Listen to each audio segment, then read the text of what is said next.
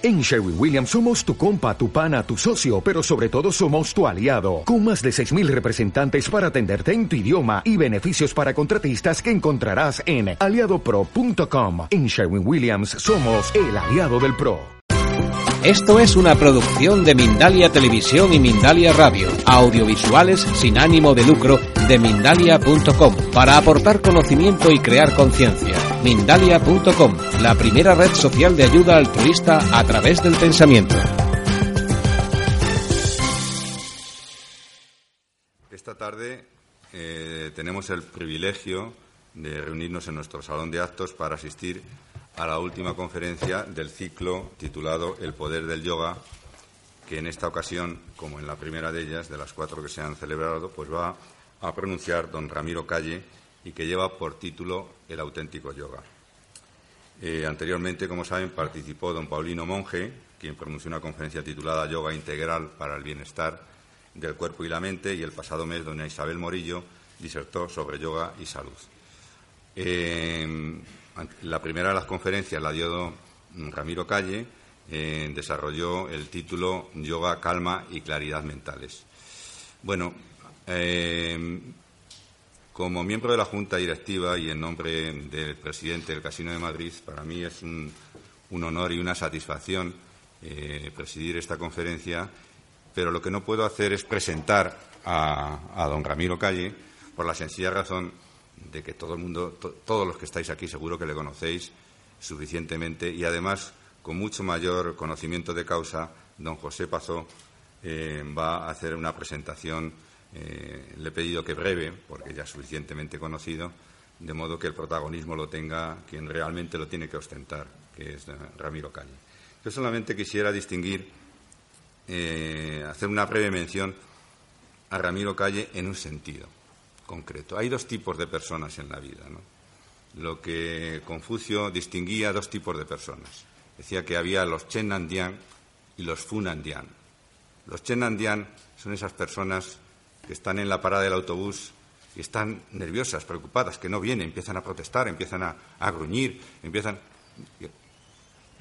Los, esos son los Funandian. Los Chenandian están tranquilos y están aprovechando esa oportunidad pues para hacer un ejercicio mental, de higiene mental, de salud mental.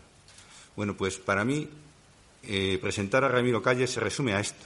Yo le diría a Ramiro Calle, Ramiro Joe Chenandian. Ramiro, eres un Chenandian. Y yo creo que eso es lo más importante de Ramiro Calle, con independencia de todos los otros méritos de los que nos puede hablar don José Pazo. Y sin más, mm, cedo la palabra a don José Pazo, que es traductor, escritor, japonólogo y profesor de la Universidad Autónoma de Madrid, para que haga la presentación que considere más oportuna y probablemente mucho más acertada que la mía, de don Ramiro Calle. Tiene la palabra. Muchas gracias. Gracias por la invitación y gracias a los presentes por estar aquí. Yo, en realidad, eh, no quiero presentar mucho a Ramiro, porque Ramiro yo creo que es impresentable. No sé si le va a gustar el término o no. Eh, entre otras cosas porque Ramiro tiene el don de presentarse el mismo siempre. Es una persona que, para la que no hay barreras eh, que tengan que ver con el desconocimiento o con la falta de, contacto. Él enseguida la rompe y salta por encima de ellas. Yo he pensado hablar un poco de mi relación con él, porque en realidad yo vengo como amigo de Ramiro. Y también vengo como, como interesado en Ramiro, porque Ramiro, aparte de ser mi amigo me parece una persona eh, peculiar, extraordinaria, muy poco usual y, por lo tanto, muy digna de interés y, casi diría de estudio. Eh, y yo me he interesado por él en ese sentido. Yo llegué a Ramiro de forma indirecta. Eh, mi madre, cuando yo era pequeño, a mi madre le gustaba el yoga. Y yo me reía de ella por ese gusto por el yoga me hacía gracia que tuviera libros de Rosso de Luna, de Mircea Eliade, de, ya de Asanas y otras cosas así, ¿no? Y era muy crítico con ella. Ella lo aguantaba estoicamente. Em, el caso es que crecí y un poco después me empezó a interesar el Zen. Yo no sé si alguien aquí conoce el Zen, pero el Zen es una, variante del budismo que se desarrolló en Japón y que es muy particular porque el Zen se expresa a través de poesía, de haiku, de una poesía muy breve, y se expresa también a base de koan, que son unas especies de acertijos cuya finalidad es deshacer el sentido de las cosas. O sea, el Zen lo que quiere es que trascendamos cierta realidad. Eh, y luego está muy relacionado con el humor, curiosamente. Muchos practicantes de Zen en Japón han sido monjes excéntricos, personas muy curiosas que preferían jugar con un niño o con niños en la calle antes que estar en una ceremonia seria, o que eran capaces, siendo vegetarianos, de comerse un pez y cuando los pillaban eh, le pedían perdón al pez por habérselo comido, ¿no? para limpiar así su, su falta. Eh, a mí todo aquel mundo me, gustó mucho, me atrajo y me fui a Japón. Y en Japón me casé con una mujer que practicaba yoga. Entonces volví a una situación similar a la que tenía con mi madre. Cuando mi mujer se iba de casa, cogía sus libros de yoga y los espiaba en su ausencia. Y en esa ausencia y en ese secreto empecé a practicar yo yoga. Y ya estaba practicando zen. Y me di cuenta de que el yoga eh, me sentía bien, me sentaba bien. Eh, yo con haciéndolo había como cierta congruencia entre el yoga y yo, pues que, me gustaba. El caso es que volví a, Madrid y en Madrid em, pasé por una época un poco mala, personal, y busqué algún sitio donde hacer más yoga. Y empecé a, a merodear por centros, a visitar sitios, pero no me gustaban. Me parecían, eh, en algunos casos, un poco artificiales o me parecían eh, un poco, ¿cómo decirlo?, forzados en, su posado. Y fui al de Ramiro. Yo a Ramiro ya lo conocía por los medios, pero no lo conocía personalmente y no había pensado en él. Pero nada más llegar a su centro, me pareció que su centro tenía algo, tenía cierta naturalidad que no había encontrado en los otros sitios. Y entonces empecé a ir a él. Y allí conocí a Ramiro. Y Ramiro, como es esta persona eh, muy curiosa, tremendamente curiosa, pues eh, empezamos a hablar, se interesó. Y como además es una persona tremendamente generosa con su tiempo, con su interés, pues eh, empezamos a, hablar de temas comunes, de aspectos particulares. Y a mí me pasó algo que yo creo que seguramente habrá pasado a todo el mundo que está aquí y a todo el mundo que lo haya conocido, y es caer en sus redes, en las redes de su fascinación, vamos, de la fascinación que produce en los demás, y que es algo muy particular, ¿no? Que fascinación a la que he de decir que yo me entregué, desinteresada, generosa y, ciegamente. Pero por otro lado me producía curiosidad y decía, bueno, ¿por qué? ¿Qué, tiene Ramiro? ¿Qué tiene Ramiro? ¿no? ¿Qué es lo que hay en él para producir esto? tan particular. Eh, y claro, Ramiro tiene muchas cosas. Tiene un verbo incesante, tiene una capacidad de palabra y de atraer la atención tremenda, increíble, pero eh, tiene otras cosas. Es una persona además muy humana, muy contradictoria, en el buen sentido humano de la contradicción, en lo que yo creo que cualquier humano es al fin y al cabo. y bueno, se me ocurrió en un momento aparte de, ir al centro, de hablar con él, de todas estas cosas que cuento, hacer un documental sobre él. Y yo se lo propuse a Ramiro y Ramiro, con su generosidad, pues dijo que encantado y que ponía a, su, a, mi disposición y a la disposición de Juan Betancourt, que lo, he hecho con él, lo he codirigido, etcétera, con él, eh, pues bueno, eh, su tiempo y, toda su atención. Ese documental se llama Viaje a los Adentros Ramiro Calle. Y la idea del documental, y ahí vuelvo al Zen, es retomar algo que es muy tradicional en el Zen, porque el Zen piensa que la sabiduría no se transmite mediante palabras, sino que se transmite A por contacto personal y B por algo que trasciende lo que es la explicación lógica. Eh, curiosamente, en el Zen hay muchas veces ejemplos de diálogos entre maestros y alumnos, diálogos a veces absurdos, diálogos eh, con, humor, como comentaba antes. Y en ese documental yo quise a Ramiro llevarlo un poco a ese terreno, o sea, llevarlo a que él hablara pero a que hablando, como siempre hace, trascendiera esas palabras y llegara a algo más. Él lo hizo con creces, de forma sobrada, porque, eh, como comentaba, se entrega ¿no? siempre de, una forma mm, totalmente generosa. Después de toda esa experiencia, yo no he desvelado el misterio de Ramiro. O sea, creo que ese misterio sigue allí. Eh, y bueno, poco más, sino decir que, os dejo con ese misterio, con la fascinación de sus palabras y, nada, que lo disfrutéis mucho. Muchas gracias.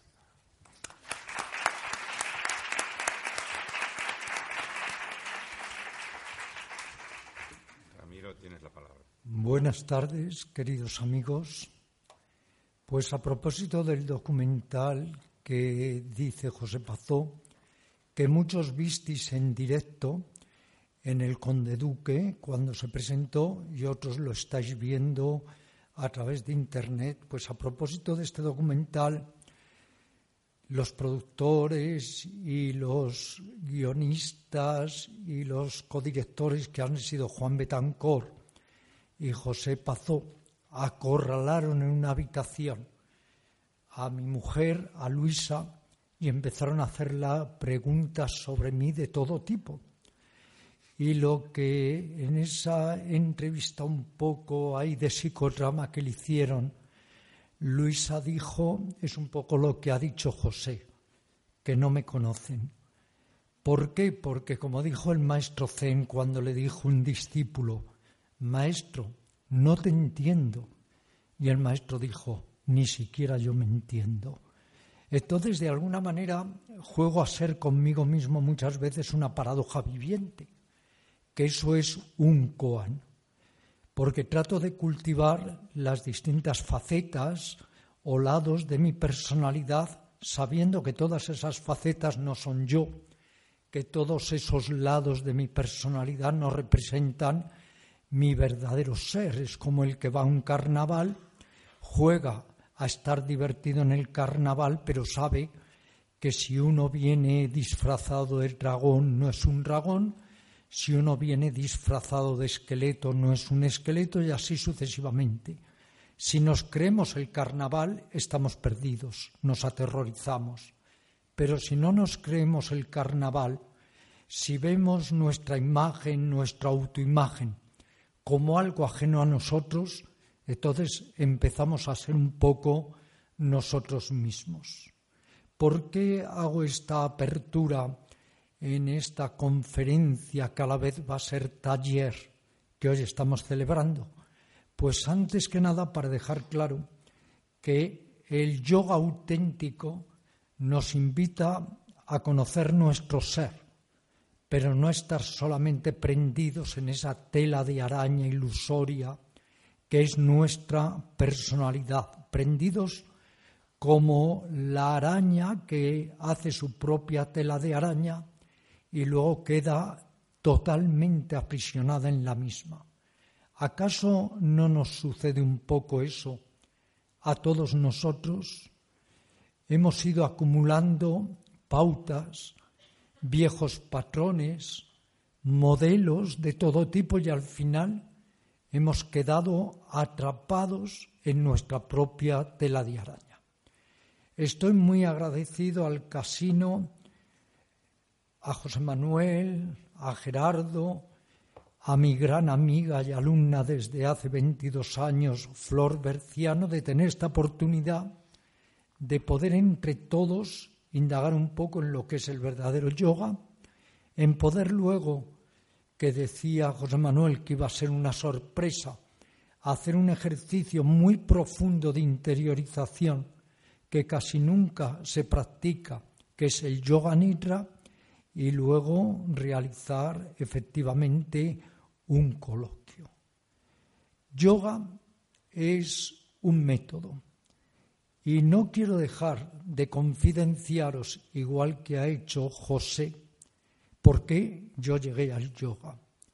Y que de alguna manera, José y yo, entre las muchísimas afinidades que tenemos, es que precisamente él encontró en la figura materna una especie de hilo conductor hacia el yoga y yo también en mi figura materna encontré ese hilo conductor hacia el yoga, porque fue mi madre la primera que me habló de la literatura mística de la India, la que me aconsejó libros de Germán Gess o Los ojos del hermano eterno de Stefan Zweig o La vuelta al mundo de un novelista y un largo etcétera que de alguna forma ya empezaron a generar en mí ese eco de infinitud que nos impele a buscar más allá de lo puramente material o ilusorio y tratar de encontrar respuestas a los grandes interrogantes de la vida.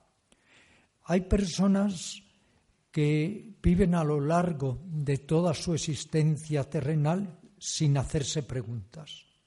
Hay personas que desde niños no pueden dejar de preguntarse qué lugar ocupo en el universo, si este lugar puede tener o no alguna trascendencia, quién soy yo, por qué vivo, para qué vivo, existirá un nivel de conciencia que se me escapa, existirá una intuición mística que puedo alcanzar, puedo dejar de ser un homo animal para convertirme en un verdadero ser humano puedo conseguir que esta mente necia y torpe, llena de oscurecimientos, se limpie, se libere y así vivir la vida con una manera de ser más auténtica, más noble, más lúcida, más compasiva.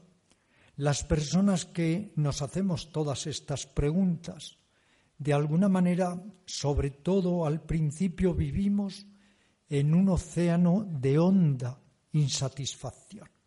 No podemos engañarnos a nosotras mismas. No podemos seguir jugando al escondite con nosotros mismos. No podemos seguir soportando nuestro descontento existencial. ¿Y entonces qué hacemos? Buscamos. Buscamos la manera de obtener una comprensión más amplia, más diáfana, más profunda buscamos el modo de poder hallar en nosotros aquello que muchas veces en el exterior no nos resulta satisfactorio. Buscamos, en suma, el salir de la cenagosa ruta de la oscuridad mental para encontrar una ruta de luz, de bienestar, de integración y sobre todo de sentido. ¿Por qué nos encontramos aquí esta tarde reunidos? ¿Qué es lo que hace que todos nosotros estemos ahora mismo compartiendo este espacio físico, pero también más aún nuestro espacio mental y emocional? Lo que nos ha llevado a reunirnos aquí en lo profundo es poder conectar con una realidad que se nos escapa. Poder salir un poco de ese juego de luces y sombras, de ese escenario de claroscuros, de aparente sinsentido que es la vida, para encontrar algún sentido que día a día nos dé, nos procure un aliciente vital y nos ayude a sentirnos mejor. A veces como anécdota cuento cuánto he aprendido de mi gato Emil. Pero ¿por qué he aprendido tanto de él?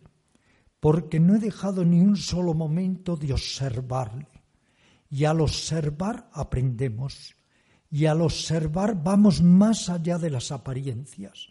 Y al observar descubrimos que detrás de la máscara, detrás de la personalidad, detrás de esta multitud de yoes contradictorios, puede haber un yo real, puede haber un auténtico ser que estamos viviendo de espaldas a él, pero que podemos abrir un canal hacia él mismo. Yoga, como todos sabéis, es unión. La unión de nuestra mente individual con la mente cósmica, la unión de nuestra energía como un pequeño universo que somos con el macrocosmos, la unión del consciente y el inconsciente, la unión del cuerpo y de la mente. El yoga nace hace miles de años y desde el, primer momento el yoga se propone, ¿quién lo diría hoy en día viendo los pseudo yogas que hay? Se propone la liberación de nuestro ser más íntimo y más profundo. Por eso cuando os hablo de yoga a veces prefiero comenzar diciendo lo que no es yoga para luego desembocar en lo que es yoga.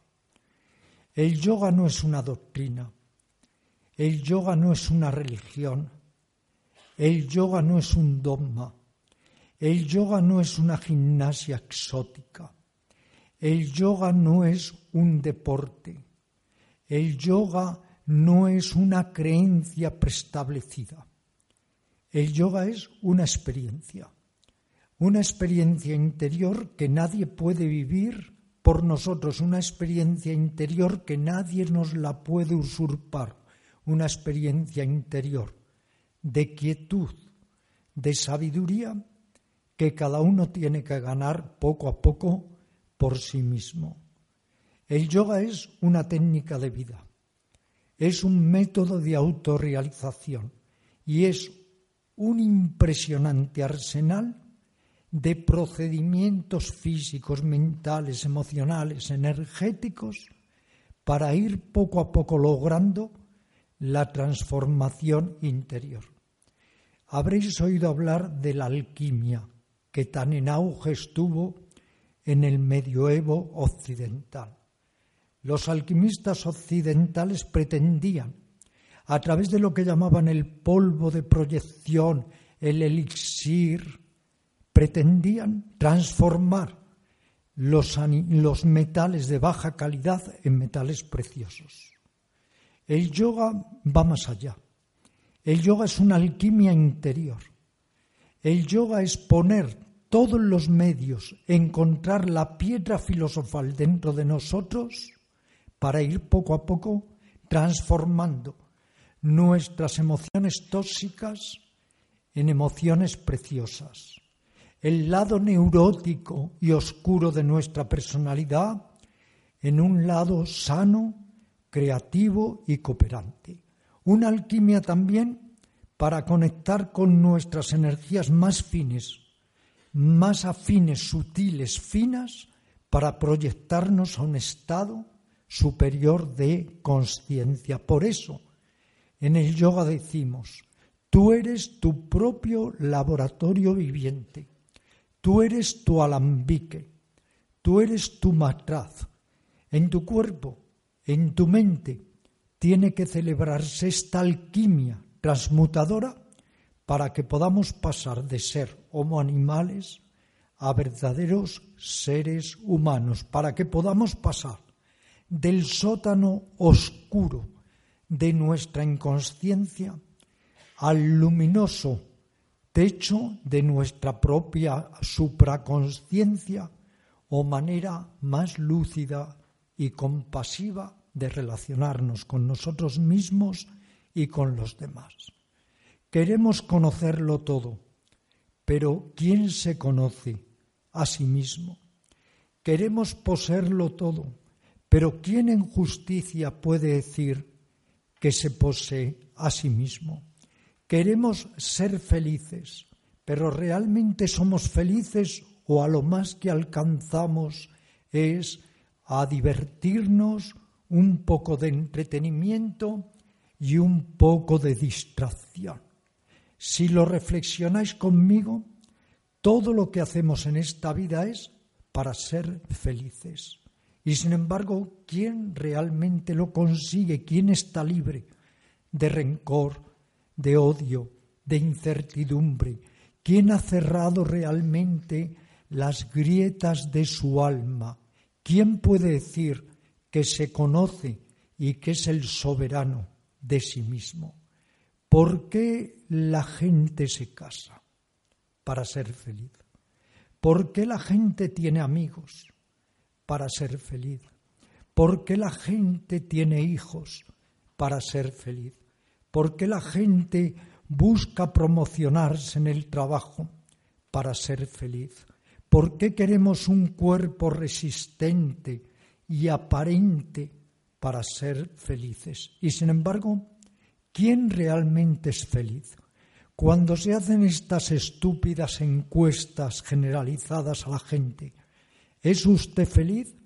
La mayoría de la gente, nos dicen las encuestas, dicen que son felices y cuando luego escarbamos nos damos cuenta de que solo en España hay cinco millones de personas que padecen ansiedad, millones de personas que padecen depresión, millones de personas que faltan al trabajo por trastornos psicosomáticos, millones de personas que se pasan el día creando conflicto o discutiendo con los demás. Millones de personas que padecen insomnio, fobias, miedos de todo tipo. ¿Dónde está esa felicidad que nos dicen estas necias encuestas? Si uno se mira a sí mismo, se percata de que no somos dichosos. Si uno se explora, si uno sondea como un sabueso en lo más íntimo de su ser, se da cuenta de que hay una espantosa soledad. La soledad de la humanidad, el cansancio de la humanidad, el hastío de la humanidad, el miedo, la angustia, la voracidad de la humanidad. Si uno realmente es honesto con uno y se somete a un riguroso autoexamen, nos damos cuenta de que siempre tratamos de escapar. ¿Por qué? Porque estamos incompletos, porque sentimos un gran vacío existencial, porque necesitamos que algo nos aleje de nosotros por miedo a nosotros mismos en lugar de que algo nos acerque a nosotros. Se hizo un estudio reciente. Se eligió un número de personas al azar se les preguntó cuánto tiempo podían estar solas, ni siquiera tres minutos. Siempre que estaban solas, tenían que poner la radio, la televisión, WhatsApps, SMS, el periódico, un libro y mejor todo a la vez. Así nos llenamos de hiperactividad para seguir jugando al escondite con nosotros. Como dijo un maestro a su discípulo, ¿y quién te ata sino tu propia mente? Como dijo otro maestro a su discípulo, te preguntas dónde está el sol y te pones de espaldas a él. Y cuando empezamos a vivirnos hacia adentro, nos damos cuenta que somos huérfanos de nosotros mismos. Hay personas que escapan a esa situación volviéndose compulsivos coleccionistas de contactos sexuales. Hay personas que escapan a esa situación a través del alcohol, de diferentes drogas.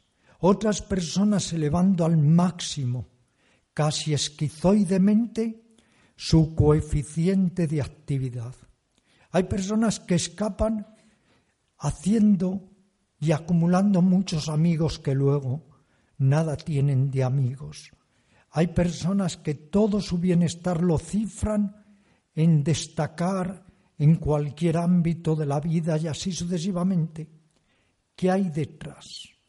Cuando hemos ido construyendo esta imagen, esta autoimagen, ¿Qué hay detrás? ¿Qué hay detrás de todo ese juego de espejos? ¿Qué hay detrás de todo ese carnaval? La gente no se detiene a preguntarse a sí misma.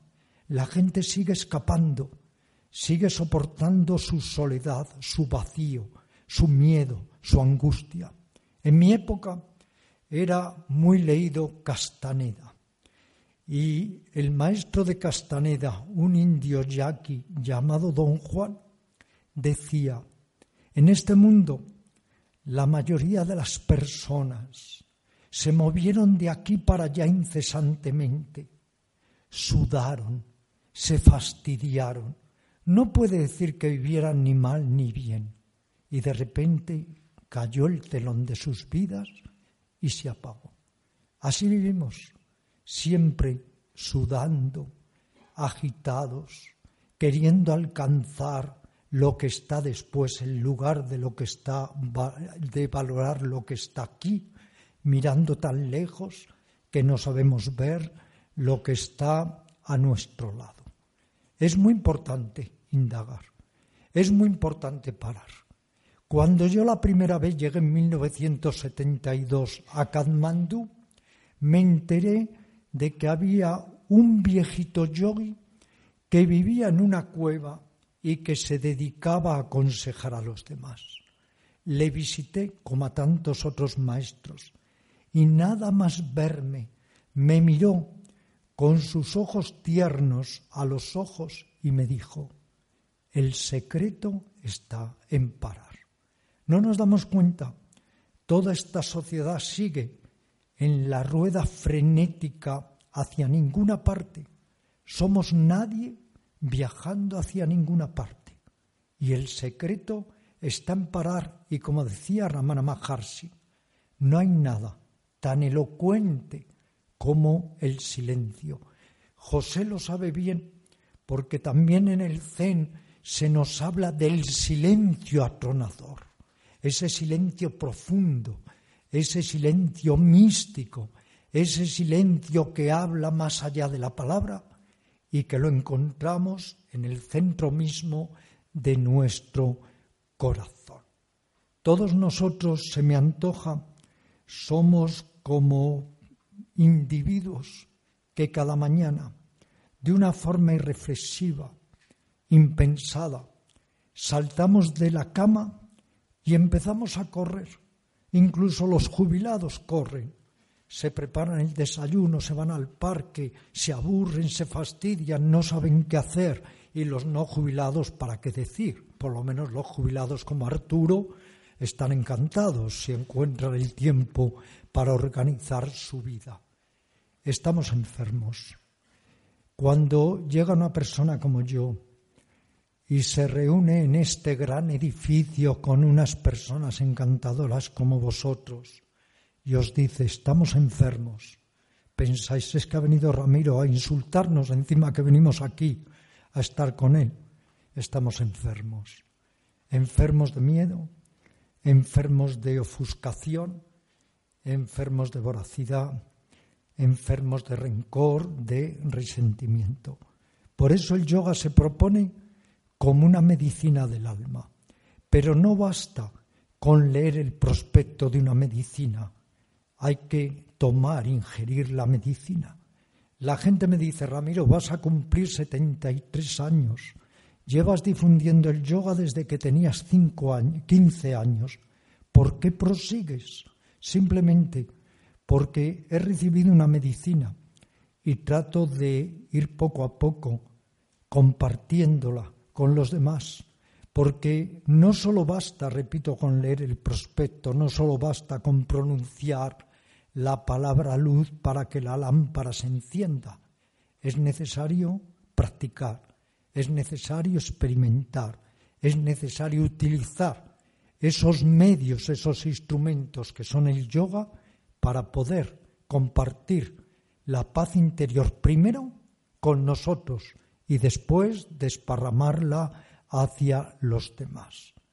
¿Qué es lo esencial? en nuestra senda de autodesarrollo.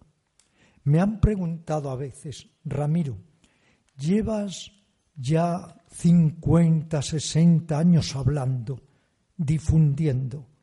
¿A qué conclusión has llegado? ¿Qué es lo esencial? Lo esencial es una mente clara y un corazón tierno. Pero como no tenemos la mente clara, tenemos que utilizar métodos como la meditación para esclarecerla. Y como realmente no tenemos un corazón tierno, tenemos que ir poco a poco transformándonos, llevando a cabo esa alquimia interior para lograr, repito, que nuestras emociones insanas se conviertan en emociones sanas. No soy yo quien dice somos enfermos. Era un gran psiquiatra experto precisamente en Zen, llamado Hubert Benoit, quien dijo, mientras la mente de un ser humano no se realiza, es una mente enferma. Cada uno de nosotros tiene que curar esta mente. Están de moda los psicoanalistas, los psicoterapeutas, los bioenergetistas, todo tipo de terapias. Y si uno las necesita, tiene que ir a ellas. Pero lo que tenemos en último grado que comprender, queridos amigos, es que uno es su propio terapeuta, uno es su propio maestro. Y aquí tengo que recordar de nuevo a Buda cuando dijo, tú eres tu propio refugio, ¿qué otro refugio puede haber? Muchas gracias. Muchas gracias por invitarme. Eh, una pregunta muy concisa, Ramiro. Tú ahora cuando vuelves de la India, ¿vienes con más preguntas o con más respuestas? así. Cuando voy a la India entro en tal electroshock mental que vuelvo sin preguntas ni respuestas. Eso es lo bueno de ir más allá del pensamiento. Es que en Occidente supravaloramos el pensamiento. El pensamiento es muy limitado. Hay que ir más allá del pensamiento. El pensamiento está muy bien para escribir, leer, comunicarnos, ir al trabajo, pero hay un tipo especial de conexión o de intuición que tenemos que desarrollar y que justo deviene cuando cesa el pensamiento. Va a haber muchas más preguntas. Si hay muchas, será media hora de coloquio, si no lo cortamos ya. ¿Realmente crees que todos estamos enfermos o hay gente que se salva? ¿O no se salva ninguno? Oye, haces novillos mucho ahora en el centro de yoga, ¿eh? Ya tú no te vas a salvar, porque ¿cuánto hace que no vas?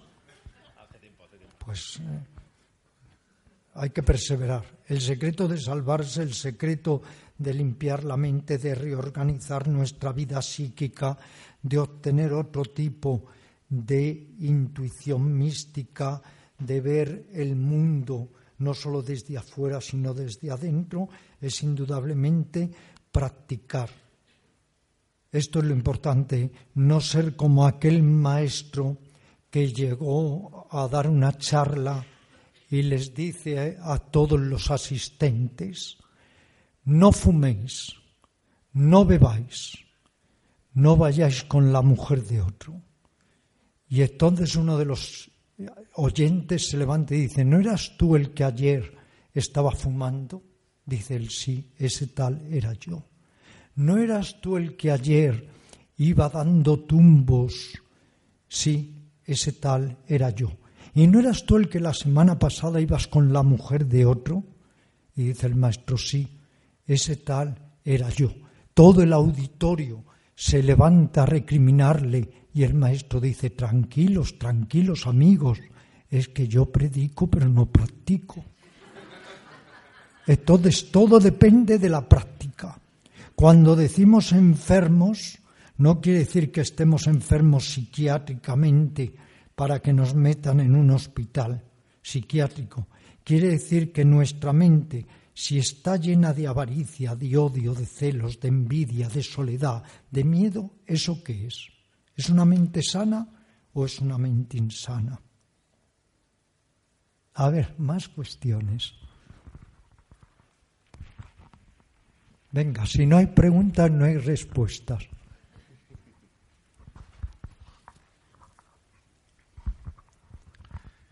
Sí, a nivel de calle, el yoga, pues generalmente mucha gente piensa que es, hay un yoga físico, un yoga mental, pero es que el yoga cubre todos los aspectos de la vida, incluida la sexualidad. Por eso hay tantas clases de yoga, ¿no? Hay doce clases o vertientes del yoga. El yoga es como un gran árbol con muchas ramas, con muchos frutos. Las ramas son las diferentes modalidades de yoga y los frutos son las técnicas, los procedimientos, lo que sería todos los métodos psicoenergéticos, psicoespirituales para nuestra transformación. El yoga es una psicotecnología. ¿Qué quiero decir con esta palabra? Que el yoga nos da una serie de técnicas prácticas para que podamos efectivamente desarrollar todos los aspectos del ser humano.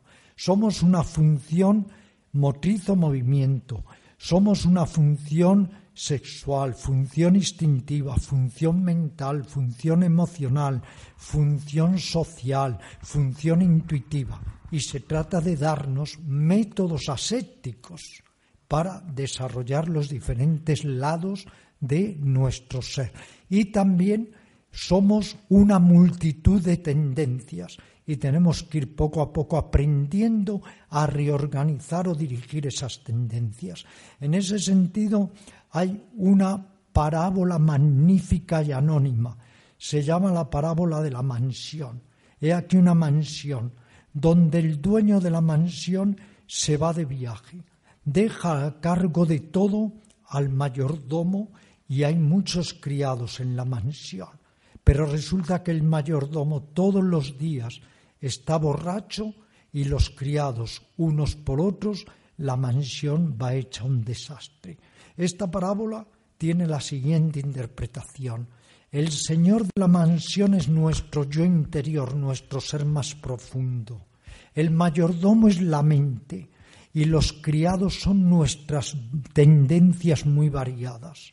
Si el Señor de la mansión, nuestro ser interior, está ausente, si nuestra conciencia o mente está borracha, ¿quién dirige todas nuestras tendencias, nuestras inclinaciones? Nadie. Pues lo que se trata es de ir poco a poco coordinando las diferentes funciones de nuestro ser a la luz de la conciencia. ¿Qué es la conciencia? Darse cuenta, percibir, percatarnos, la peor tragedia de un ser humano es la mecanicidad, la hipnosis colectiva en la que vivimos, el sonambulismo psíquico. Amamos y odiamos mecánicamente, hacemos mecánicamente, pensamos mecánicamente, estamos hipnotizados y tiene que llegar algo que nos saque de nuestra hipnosis colectiva que nos saque de esa conciencia de lechuga o conciencia dormida. ¿Qué puede llegar? O una hecatombe, que sepamos aprovecharla como un choque adicional para despertar o que utilicemos métodos y métodos para estar en el despertar de la conciencia. Pero esto que tú has propuesto es otra conferencia, las distintas modalidades del yoga más cosas. A ver.